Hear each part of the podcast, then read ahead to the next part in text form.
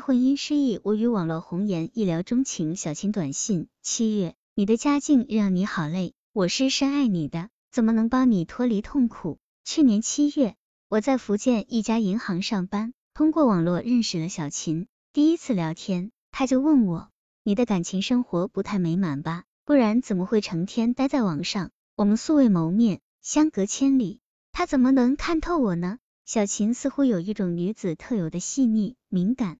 后来，我把小琴当成了我的红颜知己，上网和她聊天成了我生活中最重要的事情。关于小琴，我知之甚少，从她的只言片语中，我大概知道她在成都一家单位做车纳，曾有过一个男友，但双方性格不合，早就分手了。我对小琴的话深信不疑，产生了同病相怜的情感。我觉得。是上天把我们这两个苦命的人撮合到了一起。在认识小琴时，我的身份是已婚男人，在成都有妻儿。遗憾的是，那是一段凑合的婚姻，是父母硬塞给我的。二零零五年，我的父母为我安排了一场相亲，对方就是现在的妻子小爱。我觉得她有点木讷，父母劝我，小爱会是个顾家的媳妇，性格是可以慢慢改的。我顺从了，谁知道？婚后，小爱与我父母战火不断，经常离家出走。我处在这样的水深火热中，只能外出打工。婚后三年，小爱对我不冷不热，夫妻感情淡漠。举个例子吧，小爱的生日是四月初三，我每年都会给她寄礼物，我的生日就在两天以后。三年来，她连打个电话说句生日快乐都不情愿。我本打算继续这种不死不活的婚姻。但小爱一再触碰我的忍受极限。孩子，去年三月，父亲打电话跟我说，因为家庭琐事，小爱和母亲对骂，丢下几个月大的儿子跑回娘家去了。婆媳吵架，难断公道，但是连儿子都不管，她还算是女人吗？我当即打电话到小爱家，那边却无人接听。后来我连续打了好几天电话，她始终不接。小爱一走四个月。没有回家看过儿子，甚至连电话都不打一个。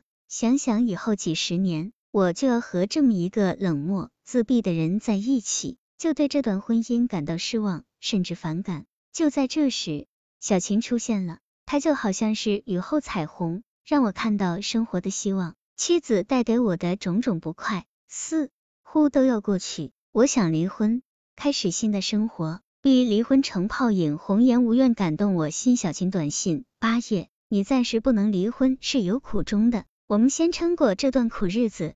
渐渐的，我与小琴每天都要发大量的短信，倾诉相思之情。有一次，小琴问我，如果见面，你会一眼认出我吗？我给她保证，我肯定能。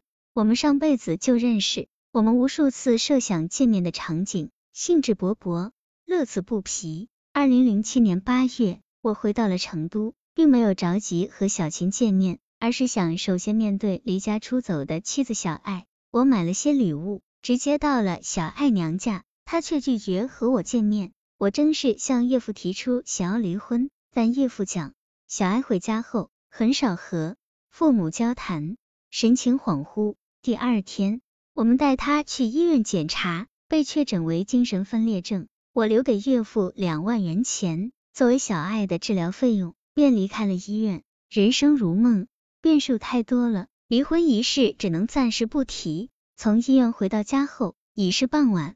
我习惯性的和小琴发短信，告诉她我如果现在丢下妻子，肯定会成为千夫所指的坏男人。我不知道该怎么办。小琴一再的宽慰我，让我好好赚钱养家，先撑过眼前的苦日子，再谈将来。他的宽容和善解人意让我感动不已。我们不断的发短信，用完一块电池又赶紧换一块新的。天色渐亮时，我们不约而同的想到了见面。那天，小琴带我去见了他的父母。我是个已婚男人，这让二老忧心忡忡。我女儿跟你连个名分都没有，你什么时候离婚？如果你老婆的病一直不好呢？两位老人连珠炮一样，不断的盘问我。小琴一一帮我挡了回去。他给父母讲，我相信他的真心，和他在一起，我无怨无悔。我在他父母家住了一个星期，我们四人一起做饭，散步、逛街。那几天是我人生中最快乐的日子，这才是我想要的家庭生活，没有争吵，